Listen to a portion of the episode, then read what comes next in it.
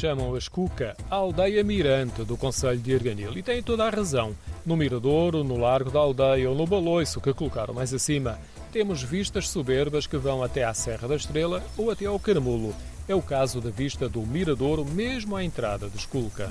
Tem umas vistas espetaculares que são vistas ali muito, muito longe. Coja, Barril, Vila Cova, a Estrada da Beira toda, tem umas vistas grandes ali. No Baloiço, mais acima da encosta, a vista é de quase 360 graus e vemos mais aldeias isoladas, em particular na Serra do Açor. Aqui o horizonte é maior, confirmando a inscrição colocada no topo do Baloiço de Madeira, Esculca nas portas do Açor. Esculca fica no caminho entre Coja e Benfeita, com passagem por Luadas. A grande maioria dos visitantes que vai para a Fraga da Pena ou para o Piódão segue outra estrada, mais larga, o que me levou a pensar que esta teria pouco movimento. José António, também residente em Esculca, disse-me que não. É, sossegado não, isto tem muito movimento. Quase a hora ia passar carros.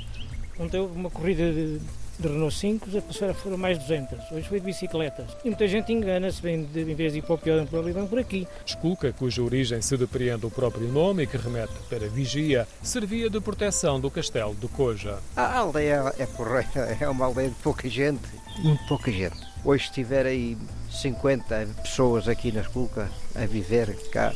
50, não terá mais que 50. O número reduzido de pessoas obrigou-o a encerrar o café que tinha próximo do Miradouro. O outro café fica no Largo e é próximo da igreja de São Lourenço, que sobressai entre o casario devido à torre cineira.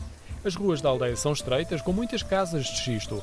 Ao longo das encostas vemos algumas casas dispersas, rodeadas de árvores de fruto e poucas parcelas de terreno cultivado. Sem ninguém amanhã nada. Amanhã eu, amanhã mais um ou dois e amanhã ninguém. Ou, na minha leitura, uma paisagem verde. É tudo verde, mas é quase tudo verde silvas e, e, outras, e outras coisas assim. É também por antigas casas e caminhos agrícolas que vivem agora alguns estrangeiros. Procuram lugares mais isolados. Isto tem muitos, mas eles não vivem na aldeia. Os barrocos aí, é que vivem aí.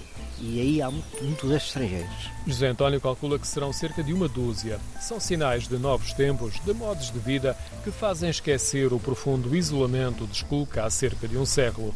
Muitas das estruturas que conseguiram ao longo destas décadas foi graças a movimentos comunitários.